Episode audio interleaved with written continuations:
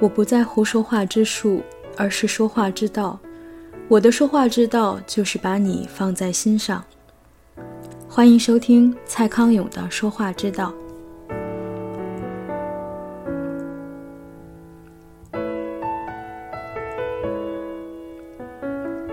沉默没问题的，沉默很正常的。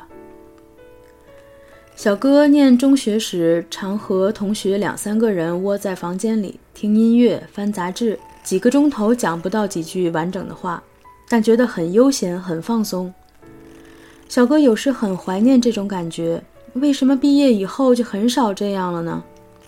我来回答好了。因为大人聚在一起的时候，很少再好好的听音乐了。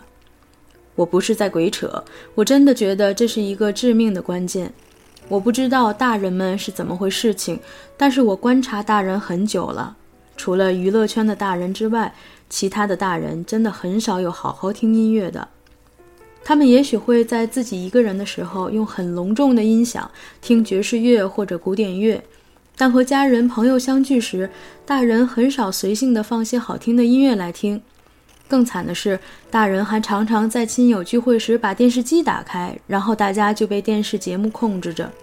电视上的人骂政治，大家就跟着骂两句；电视上的人说笑话，大家就跟着笑两声。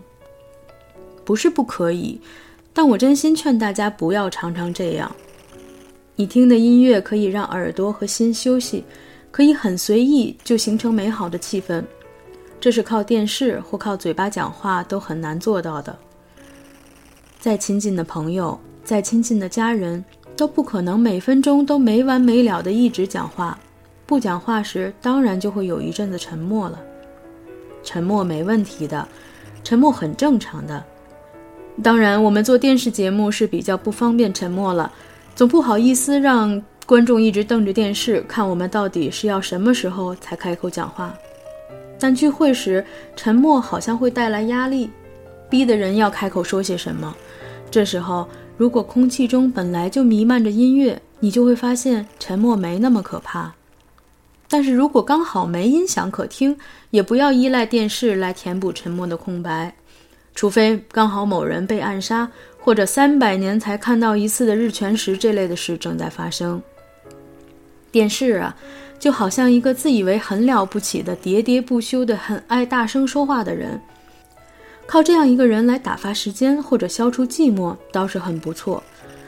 但是家人晚餐或好友相聚时，有这么一个人在场是很受打扰的。电视对闲聊谈天毫无帮助。如果怕沉默带来的冷场，请不要给自己压力，不要逼自己随时要找话题，请优先把事情交给音乐来处理。或者也可以学着享受沉默，看夜景的时候，两人散步的时候，三五好友一起下厨煮菜的时候，正在做的事本身就很有趣，沉默反而比喋喋不休更丰富，更值得回味。